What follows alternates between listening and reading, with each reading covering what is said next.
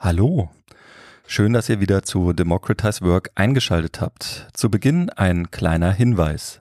Hi and welcome to our podcast. Before we start, a little note. This episode consists of two parts and will be in English, but as most of our previous episodes were in German, a little explanation for our German speaking listeners. Dies ist der zweite Teil einer zweiteiligen Episode, der Episode 20, die wir auf Englisch aufgenommen haben. Mit Gabriela vom Gorillas Workers Collective und dem Soziologen Moritz Altenried haben wir im ersten Teil über den Zusammenhang von Migration und Plattformarbeit gesprochen. Ja, und heute geht es vor allem um das Organizing bei Gorillas und andernorts in der Plattformökonomie. Außerdem geht es um mögliche Schritte, die Gewerkschaften dabei helfen könnten, mehr Gegenmacht in der Plattformökonomie aufzubauen. Natürlich ist uns klar, dass einige von euch lieber Inhalte auf Deutsch zu sich nehmen. Deshalb haben wir eine deutsche Übersetzung in Textform angefertigt. Schaut dazu einfach in die Show Notes. Ab Oktober hört ihr uns dann wieder wie gewohnt in deutscher Sprache. Aber jetzt geht's erstmal los mit dem zweiten Teil von Episode 20.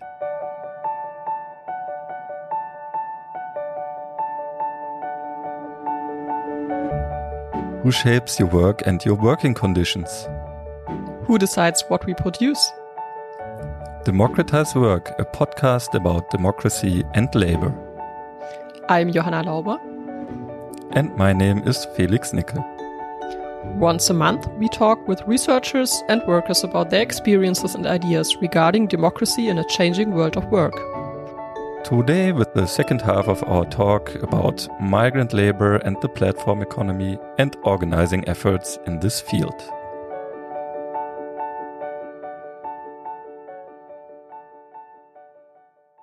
Yeah, welcome back to the second half of our talk with Gabriela, who's part of the Gorillas Workers Collective in Berlin, and Moritz Altenried, postdoc researcher at the Berlin Institute of Empirical Migration Research. So, whereas the focus of our first part of the talk was mainly centered around understanding the connections between platform labor and migrant labor, we will today look more into the experiences and practices of organizing in the platform economy. So, without further ado, let's get started. Gabriela, you're part of the Gorillas Workers Collective and you were involved in the labor struggle at the grocery delivery platform company. I would like to understand more about how it all started. So, what ignited your struggle and led to the formation of the Gorillas Workers Collective? Yeah, I think we, we, we I mean, Moritz mentioned it, it was the very low wage the the precarity of the, of the bikes and the work equipment. And well, I, I when I joined on the 16th of February 2021, there was a heavy heavy storm, and all the other delivery workers like Lieferando, Bolt, they all ceased operations during that week for certain days, but Gorillas didn't. so there was um, there was some uh, writing a letter from from a few colleagues, like we will say the beginning of the collective, in where all these points were kind of mentioned. Obviously, um, there was a reply, I think, a month after somehow. But yeah, but the first strike, I would say, it happened during this time. My colleagues basically did a Zurückbehaltungsrecht and just decided to stop working on these really extreme weather conditions that could lead to many, many accidents and so on. I think, yeah, and that was the start. And then around June, more into the summer, there were a series of just firings this, like determinations. And one of them was like, I don't know, he was, it was, it was just a colleague. I don't think he was even part of our group or anything, but, uh, um, we did a big, big, big noise and stop operations in two warehouses and it, was just uh, organized with the group that we were at the moment. We were just very angry and we really wanted to do something about it because uh, there was nothing happening. And we knew that nothing will happen if we rely on management and they're just not really listening, obviously, and they serve their own interests and not the interests of the workers. I think uh, I think it got it got really really nice and really beautiful at the moment. We got a lot of support, obviously, from other groups, and this also really really helped to to connect with other people and to other workers. Also, then start meeting more Lieferando riders and realizing, hey, well, it's not just us; it's just the whole thing that is basically the same. And this also gives you power, of course, uh, to know that you have other workers that that yeah that want to fight for the same, basically yeah, I think I think we we didn't really know what we were doing so much, um, but I think it's been it's been great because it's it's out there and people talk about it. We have now a podcast, for example, that we've been talking about it and and so on. It's it's it's out there and there is more information and we can say that hopefully there is less and less of this because of these groups or, or of organized workers that that inform their colleagues about their rights basically uh, at the end of the day, I think that's the the main um, strength that we have as uh, organizers. You know, like to pass this knowledge on and and yeah. Mm, yeah, of course. I mean that's that's important. So so talking about passing knowledge on, what helped you in your organizing efforts? The FAU Berlin really give us a lot of knowledge. We did a lot of workshops even with them to to understand which are the rights that we are, we have to claim, you know, because if, if you don't understand that, then it's kind of hard to fight for it. Um, what we did is basically use this structure of having um, this. We called for three people to be the organizers of the first assembly.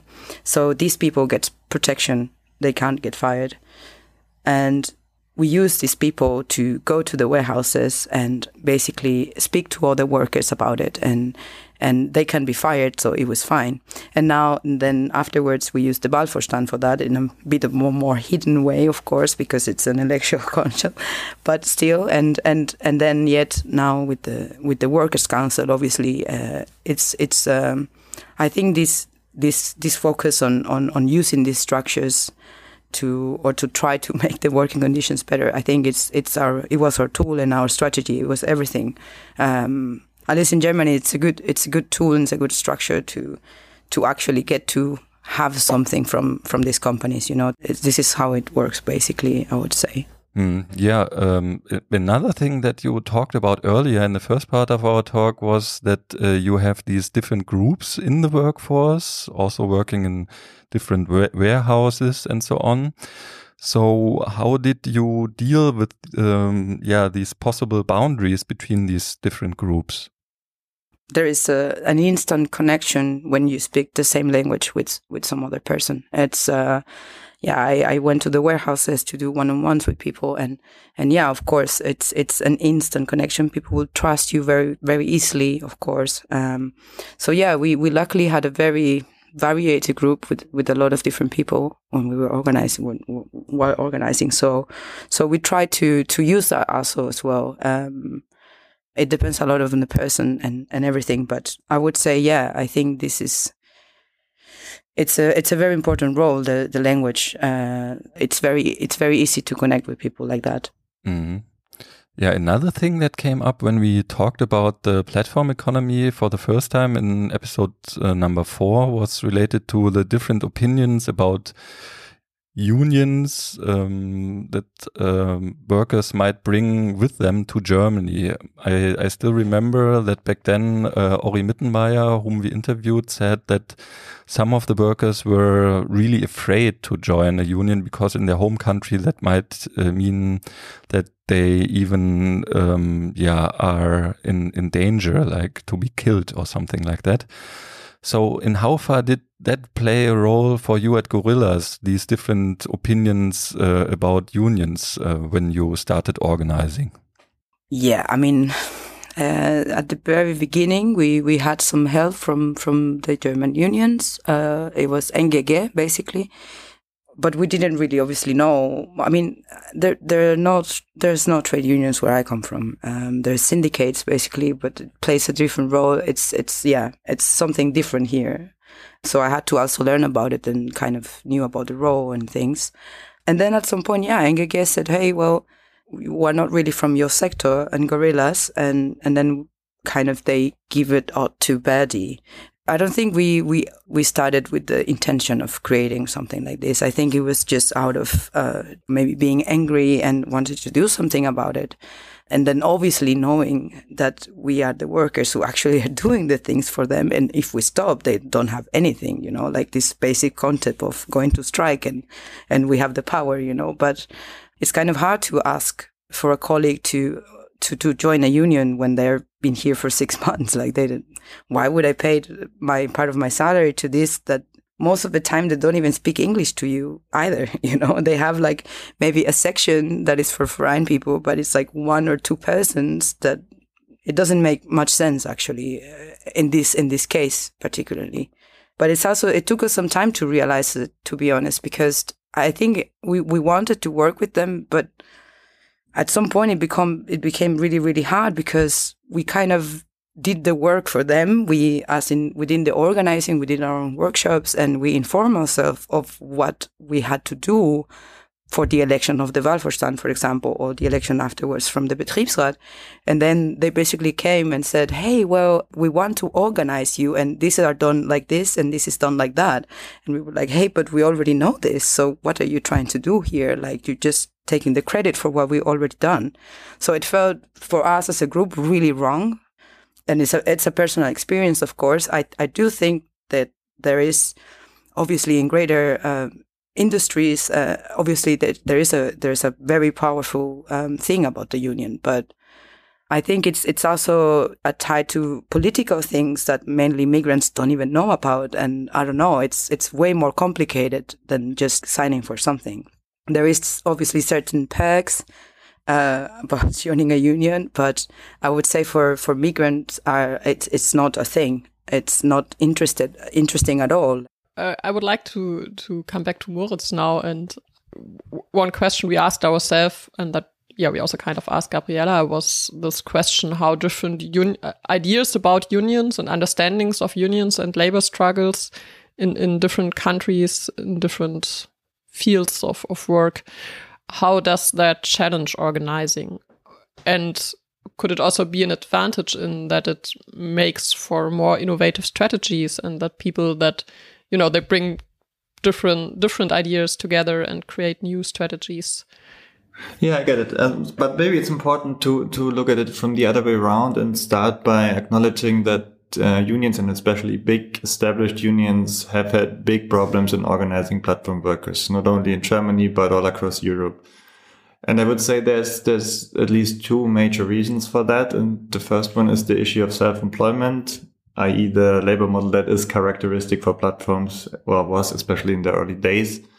And it moves the employment relation outside of many established uh, labor laws, outside of the industrial relations and outside the way unions are used to do in industrial relations. And Gorillas is almost an easy case in that respect because you have these uh, hubs where workers meet and they are employed but if you look at Helpling, I've talked to people um, who've been working for Helpling for years as self-employed cleaners and have never met another person. And then the unions are obviously asking how to, to organize these workers, especially if you can't legally organize them because it's, um, yeah, because they're self-employed. So that there's, there's a huge problem there. And it's sort of the same, um, issue in every country and, and the, the big unions have had a hard time in finding new ways to organize and fight with self, self-employed workers. So uh, grassroots unions have been more inventive here. And secondly, we do have the issue of migration, and Gabriela has raised a lot of points that it's um, a union needs to be attractive to mobile workforces, and you need to know why you should be there, even if you might switch your job or your country um, in a quick in an instance, basically. So um, there's also the from the side of the unions, they feel that these workers are only there for a short amount of time. They they can't be counted on to to work long time in this in this Betrieb and then form sort of a Betriebsgruppe there. So there's a there's a sort of the double problem that unions can't make a good offer, and they feel that they, the the migrant workers who move on very quickly um, uh, are not a reliable uh, core for a Betriebsgruppe. A lot of uh, problems have been there and uh, the unions couldn't really answer to that. And this is the reason why the grassroots unions and the informal organizing and all these different traditions from people's uh, backgrounds came into play and created such an interesting and innovative and often very radical way of um, struggle together, of challenge employers.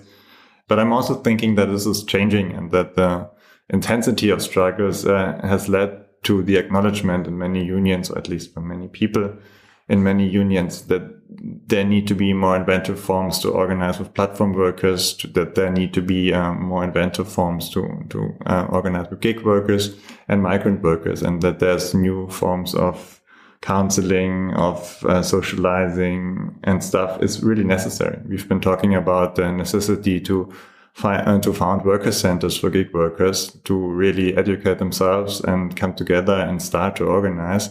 So we really need to, to sort of have a foundation and a sociality here, which needs to be created actively in the case of many platforms. And in an old school factory, you really had this. People were talking already. They all faced more or less the same problems and could talk to their neighbors. And in many platforms, you don't have this. There's a, and there's a huge need to create this commonality and to find ways to talk to each other. And the structure of many unions is not, not now not um, really geared towards um, serving these needs because they're doing things differently for a long time. Could you explain a bit more um, what you mean with the idea of workers' centers, what that could look like in practice?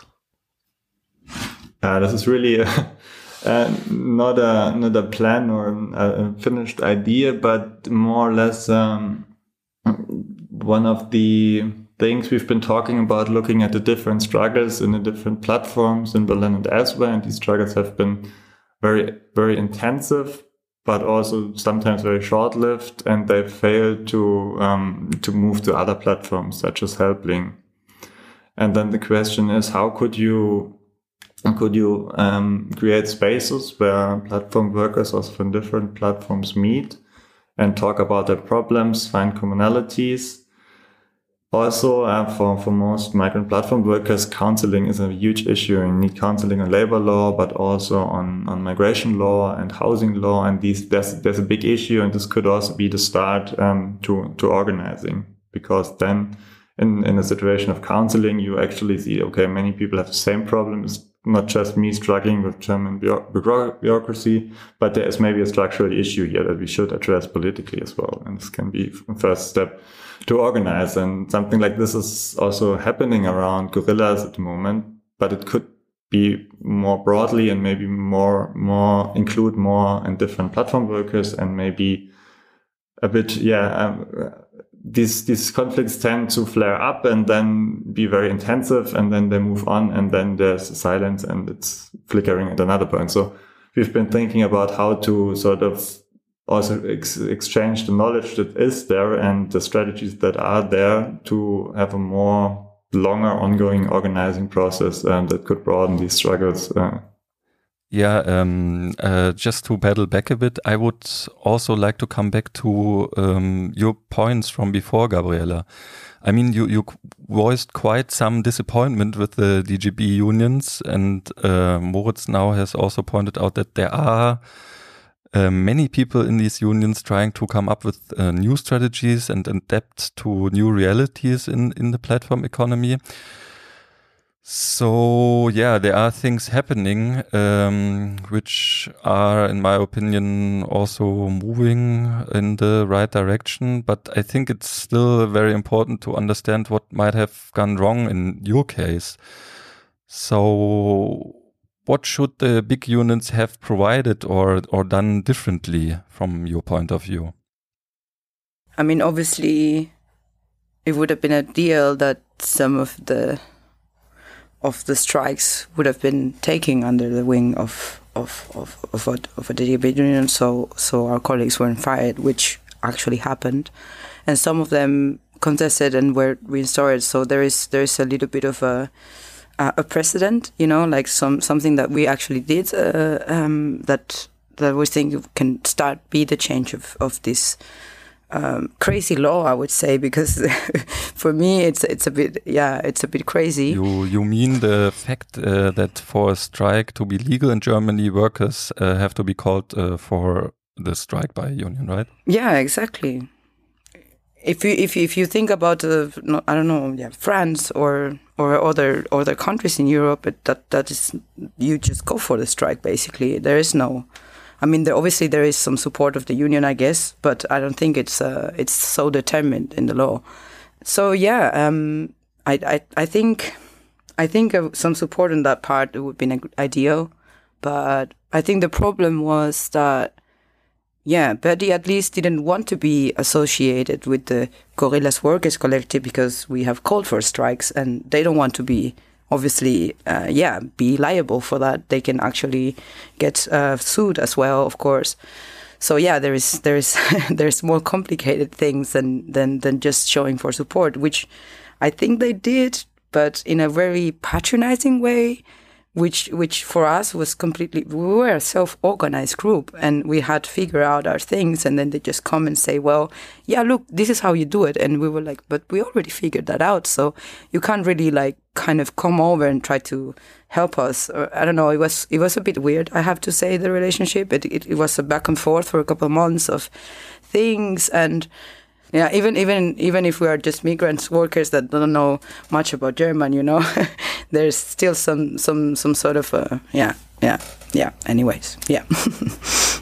Okay yeah uh, I, I, guess it's also a question of of ownership that played a role here and uh, yeah be, being taken seriously too bad that it went down that way. Uh, I mean, recent events have also shown that trade unions uh, can organize workplaces with migrant workers in the platform or digital economy. Um, there's, for example, this new works council with a Verdi majority now at TikTok in, in Berlin, for example. So yeah, let's move on to another point um, that I wanted to ask you, Moritz in your research, you also found out that there's kind of a downward spiral when it comes to the recruiting of workers for platforms. So, whereas pay and conditions might be in quotation marks better in the beginning to attract workers, they deteriorate over the course of a longer period and then attracting more and more disenfranchised groups of people. One group of workers who are the yeah, most disenfranchised ones are, of course, undocumented migrant workers. And in one of your texts, you describe how they engage into forms of so-called account renting in order to be able to work uh, on these platforms. So how does that look like exactly and what are the problems connected to that? Yeah, maybe this is also a good point to to talk about the diversity of migrant workers and the category of migrant workers because we've been talking about migrant workers as if they would all share the same circumstances and so on. When I've talked about the different um, factors in a migration regime, such as citizenship, visa, language, uh, work permits, and so on, we already see that there's a lot of different situations and somebody um, here working from Italy in, in a German platform has a completely different um, situation to somebody from Chile on a work and holiday visa and again different condition than somebody from India on another visa and a different condition than somebody who's completely undocumented and can't work here legally at least. And uh, this is of course, the most uh, disenfranchised group of platform workers, which we find in different countries. In Germany, it's not so common, I think, but in French, Spanish, or Italian cities, you see a lot of undocumented workers. In some platforms there, it's actually the majority. And as these workers can't just uh, start up an account with a platform, they need to rent it from other workers. And uh, this can take different forms again. This can be their friends or members of their community who basically do it out of solidarity, some writers here in Berlin, for example, I met, they, they shared their accounts if somebody had visa problems and then you would just work with the account of somebody else. This is talking about uh, self-employment here, of course.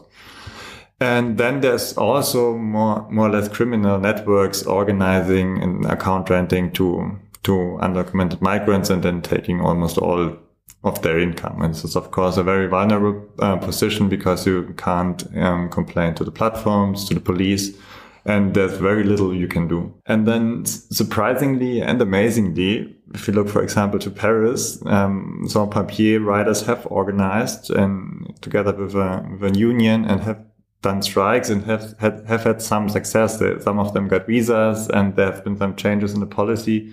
So even these workers are in fact able to fight and, and to, to actually have also some successes. And then there's on a, on a much lower and less visible level, these workers are talking and um, exchanging tips and having sort of everyday practices of resistance. All the time there's um, there's exchange about the tricks, how to trick the algorithm, how to get this and that shift.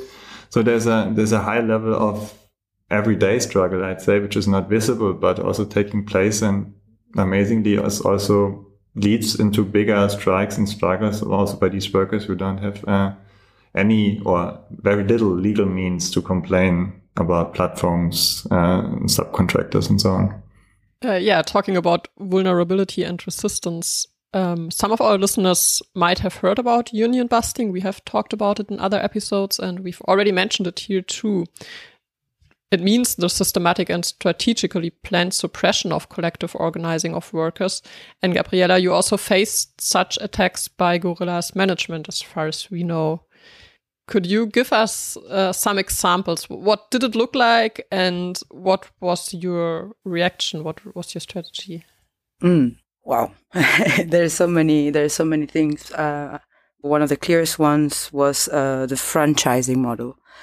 There was just one single company called Gorillas Operations Berlin GmbH, but after we called up for elections of the Wahlvorstand, they decided to split up the company and each warehouse would be their own company. And that means that the Betriebsrat that we just elected didn't have a Betrieb. so that's how they contested us in the court, basically saying that we are Betriebsrat for no Betrieb, which is still ongoing. They, I think they now put down the, the, the lawsuit. I'm not really sure at the moment, but that was like a clear union busting technique. And it happened in Starbucks. It happened in, I don't know, I think Amazon as well. It's very clear. And, and also, yeah, from, from, from wage theft, just not paying your workers, especially like when we were in the council, there were, there were some of my colleagues, uh, and me, my, myself as well, that were not paid for the hours that we did and we had to go to the court and contest it and so on. So obviously, yeah, when you don't have money to pay your rent, well, you, you are clearly very demotivated to keep organizing from giving wrong information as well, just like deliberately lying to the workers. Well, uh, yes, I would say there, there's, there's many, many techniques. There's even books about it. Like it's, uh, it's crazy and it's very used and, and there's not much, uh, to, to counter this this union busting. It's uh, how do you call it a wrist fight? Yes, uh, who has more power? You know, what which side push push more? Yeah, I would say it, it's it's very scary uh, that that they have this this power, you know, and then they can do basically or mostly whatever they want without without a organized group that can actually counter that in, into the into the worker side. If I can add to this, uh, quickly because um, this is the, the interesting part about the, the gorilla situation last summer that actually the gorillas workers were defending the right to have a Betriebsrat and the right to strike, like the basic uh, sort of principles of uh, social partnership in Germany. I think it's here it's important to see how these platform companies are designed as an attack on principles of social partnership and workers' rights in Germany. And they started out with um, sort of self-employment, which is not. It's it's about uh, denying some form of worker rights. It's about not paying workers when there are no jobs and so on. So it's a it's a sort of laboratory for for pushing back different forms of labor rights. And now this is often taking the form of union busting and uh, new forms of temporary contracts and uh, new forms of subcontracting. This is especially important in the case of Uber. So it's really it's really important to to see the dynamics of this field and also the strategic moves by these platforms and to find ways to counter them. And this is I've said it, but it's the way why the um, these these movements by workers are so important. And why it's so important to pay attention to the to the different issues and how they come because it's it's no coincidence that all these platform companies are against Betriebsräte and that they're trying to block these works councils. It's it's completely strategical and it's completely in their DNA. So as the whole labor model how you said, seems to be built on finding new loopholes and strategies to subject labor. We might also have to come back to the strategies to withstand this uh, race to the bottom, so to say. So, what should trade unions do to be more effective and develop more power in the platform economy, in your opinion? Um, yeah, that, that's a lot of things. I mean, it's it's also a bit boring. We have been bashing big unions a lot, and maybe we should also talk about um, good people there. And and I think there's a lot of movement and discussions going on, and there's a obviously a huge challenge how to to answer to these companies now. And uh, we've talked a lot of, of uh, many issues have been raised already. There's the issue of self-employment and how to organize with self-employed workers who are, do not fit in our understanding of self-employed and who are in many cases uh, far self-employed, but still there and who need to be fighting and who need to be organized in some ways which are not um, the traditional way of a Betriebsgruppe. And then there, there's the issue of, of migrant workers and especially of very mobile migrant workers. And I think there's also a lot of stuff happening in also in DGB initiatives such as Faire Mobilität and BEMA in Berlin. There, there's a lot of knowledge already there, which sort of counseling are necessary, which sorts of legal supports are necessary, which uh, which ways to to get together, to socialize, and to set up uh, sociality to start fighting. And um, these different things there. There's experiences, but I think there's an um, sort of need to to find ways to do them continuously, and then also to find, of course, uh, ways to to finance the unions by by new forms of membership. And in this, there's a, of course a a new type and a new image of the union member that needs to be created in in, in the present while there's of course a lot of the so-called oil industries that's still there and need to be catered for and so on. So I think there's a, this is a very complex process. But I think many of the of the recent struggles in the platforms economy in the platform economy actually are showing some some ways how to do it. And this also involves, in my opinion, to be a bit more radical, a bit more inventive, and to take a few more risks than the traditional social partnership here. Now, we already started to talk about what should be changed, what could be changed, and what needs to be changed, looking at the struggle of gig workers and the importance of the migrant labor in the labor in this field. Moritz, uh, what do you think? What changes and reforms are necessary to improve the situation when it comes to the legal system in Germany and on a European level? So the, the interesting point we've talked about already is that um, it's a very dynamic field and it is in movement and the very core of the gig economy, the model of self-employment or independent contracting is under attack heavily politically and publicly. There's uh, stuff happening in many different European courts. The European Union is trying to outlaw at least some, some, some forms of uh, solo self-employment, especially in career work. So I think the, the industry and the gig economy is already changing and moving on to new forms of uh, subcontracting, of short-term, temporary and other precarious contracts. So also I think the, the field of struggle is changing a bit. And maybe we are also arriving at a point where the platforms need to be contextualized more in the landscape of precarious labor they exist in because they are not very different to many neighboring industries, low paid industries, where also like the majority of workers is, um, is migrants and where many of the issues are quite similar.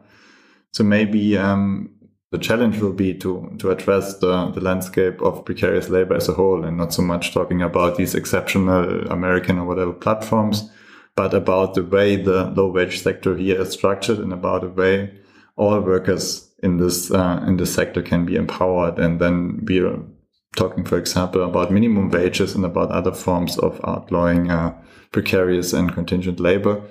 And maybe, yeah, we need to move a bit away from the platform sector as the scandalous exception that needs to be um, fought back against, which is which is true in some point, and uh, address the the issue of precarity and uh, exploitation in this forms of low wage sector, not only in the service sector but also in logistics and many other sectors as a whole. And this is of course then a very big uh, uh, struggle and challenge for the years to come. But I think this is uh, one of the issues we need to start discussing about. Yeah, uh, it's a very interesting point. I think um, lots of food for thought here. Unfortunately, we can't discuss uh, longer now. Um, so as we are coming to an end now, also last question to you, Gabriella. What is the current situation of the Gorillas Workers Collective and what are your future plans? Yeah, I think at the moment we we try to bring new people in to to create also a more solid base of what are the actual purpose of this group so it's a some sort of restructuration, I would say. Um, I'm not really sure if it's it's in the in the best of the shapes.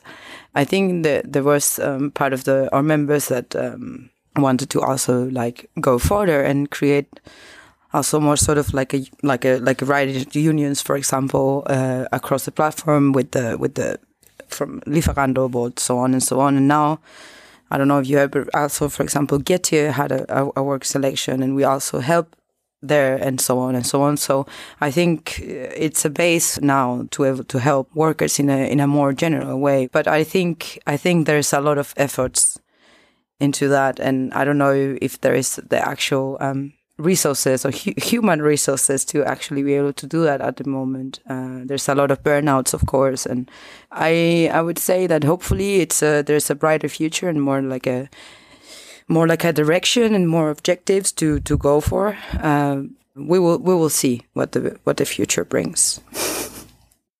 Yes, talking about the future, I think the very recent cases of union busting at Lieferando and Flink highlight the need to keep organizing and also to show solidarity with workers in the platform economy. Even more since we learned today that the working conditions of migrant labor in the platform economy should really be understood as a laboratory for pushing back workers' rights in general. Which role will the big, often called traditional unions play in this? How can the tensions between spontaneous struggles under precarious conditions and long term oriented organizations with powerful but also sometimes slower working structures be resolved. We started this discussion with our episodes on organizing and will continue in our next episode, which will be in German, with Ben Luig. Ben is the coordinator of the Fair Mobility Project for the construction and agricultural sector, dealing with migrant employees, for example, the seasonal workers harvesting Germans' holy treasure, asparagus. Yeah, and also joining us for the next episode is sociologist Lisa Carstensen, who has done extensive research on the issue of migrant labor and trade unions and has recently co-edited a book on migrant organizations and trade unions in West Germany in the 70s and 80s. For this episode, thank you, Gabriella and Moritz, for sharing your insights and experiences with us. It was really a pleasure. And thank you to our listeners, to you. We are happy to receive comments and questions at our email address podcast at fnpa.eu. And you can also follow us on Twitter at DemoWorkPod. Before we end, uh, two events we want to highlight and that you can still sign up for. On September 16th and 17th, the conference Gute Arbeit in der Transformation, Decent Work in Transformation takes place at the TU Berlin. So check out the show notes for the program and to find out how to sign up. And another conference on October 1st and 2nd, the autumn conference of the German sister of the US Labor Notes will also take place in Berlin. Organisieren, kämpfen, gewinnen that's the name of the group, is inviting workers and labor activists to share experiences and learn from each other, to connect within and across sectors in different workshops and uh, also in panels. To my knowledge, there will even be a workshop uh, about the platform economy that will take place in English there. More about that also in the show notes. And that's it from us for now. Make sure to tune in next month again for our episode on migrant labor and trade unions. Bye bye. Macht's gut.